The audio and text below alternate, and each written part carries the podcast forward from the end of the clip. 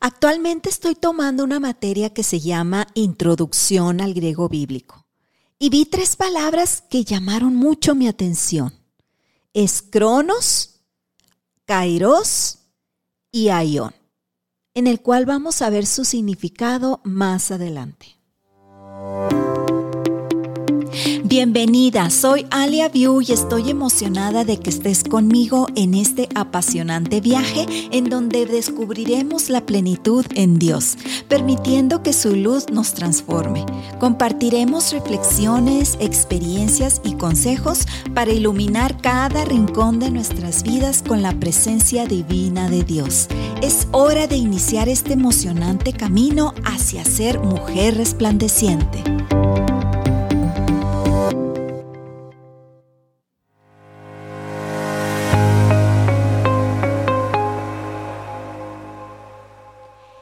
La palabra cronos en griego significa el tiempo cronológico en el sentido lineal, es decir, un principio y un fin. La palabra aion significa lo eterno, lo eterno de Dios. Y kairos es el tiempo perfecto de Dios, es en donde Dios interviene en algún punto del cronos para cumplir su perfecta voluntad.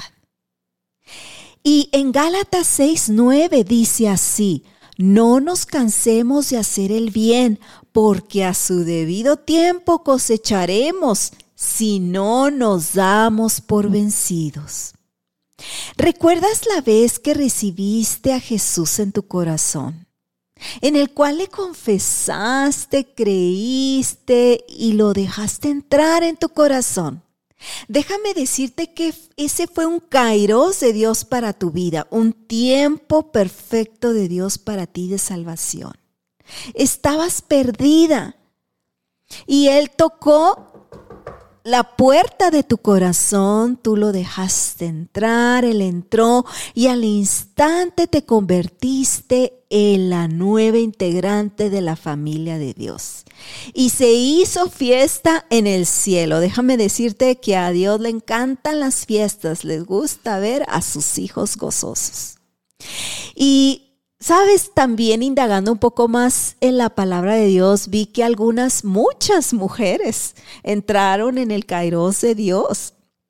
Pero te hablaré de tres de ellas, tres eh, que llamaron también mi atención. Una de ellas fue Ruth. Noemí, que era su suegra, quedó viuda. Y tanto Ruth como Orpa, que eran nueras de Noemí, también quedaron viudas. Así que Noemí las despidió y les invitó a que se fueran cada quien a sus tierras para que hagan sus vidas y se vuelvan a casar. Ruth se negó a apartarse de su suegra y le mostró mucho amor y fidelidad a tal grado que le dijo, tu pueblo será mi pueblo y tu Dios será mi Dios. Y sabes, Dios premió la fidelidad de Ruth. Se convirtió en esposa de un hombre llamado Boz Boz era un hombre muy rico de la tribu de Judá. Y ambos llegaron a ser bisabuelos del rey David y por lo tanto parte del árbol genealógico del linaje del rey de reyes Jesús. Vino el Kairos de Dios para la vida de Ruth. Y vemos también la vida de Esther, el rey Azuero estaba buscando esposa e invitó a doncellas de, de la ciudad para invitarlas para este fin. Esther era judía y muy bella y se apuntó a esta noble invitación. Y sabes, fue seleccionada ella como la reina de Persia, no únicamente por su belleza exterior, sino por la gracia y favor y humildad que Dios depositó en ella. Ella destacaba por su sabiduría y por su humildad. En un momento crucial se convirtió en reina de Persia para salvar a su pueblo de Israel de la aniquilación. Ella demostró mucha valentía y fe. Todo esto lo podemos ver en el libro de Esther el kairos de Dios, el tiempo perfecto de Dios para Esther. Y lo vemos también en la vida de María. Ella recibió una invitación de parte de Dios. Ella aceptó ser la madre de Jesús. Fue un evento fundamental para el plan divino de Dios de traer redención a su pueblo a través de su Hijo Jesús. María cuando recibió la invitación adoró a Dios y le dijo al Señor, heme aquí, porque has mirado la bajeza de tu humilde servidora. Grandes cosas ha hecho el poderoso. Santo, santo, santo es su nombre. El Kairos de Dios perfecto para María.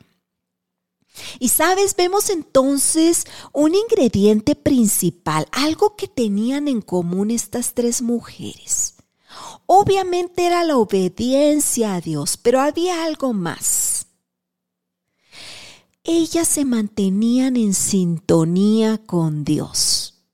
Ellas se mantenían en comunión con el Señor. Ellas conocían bien a Dios.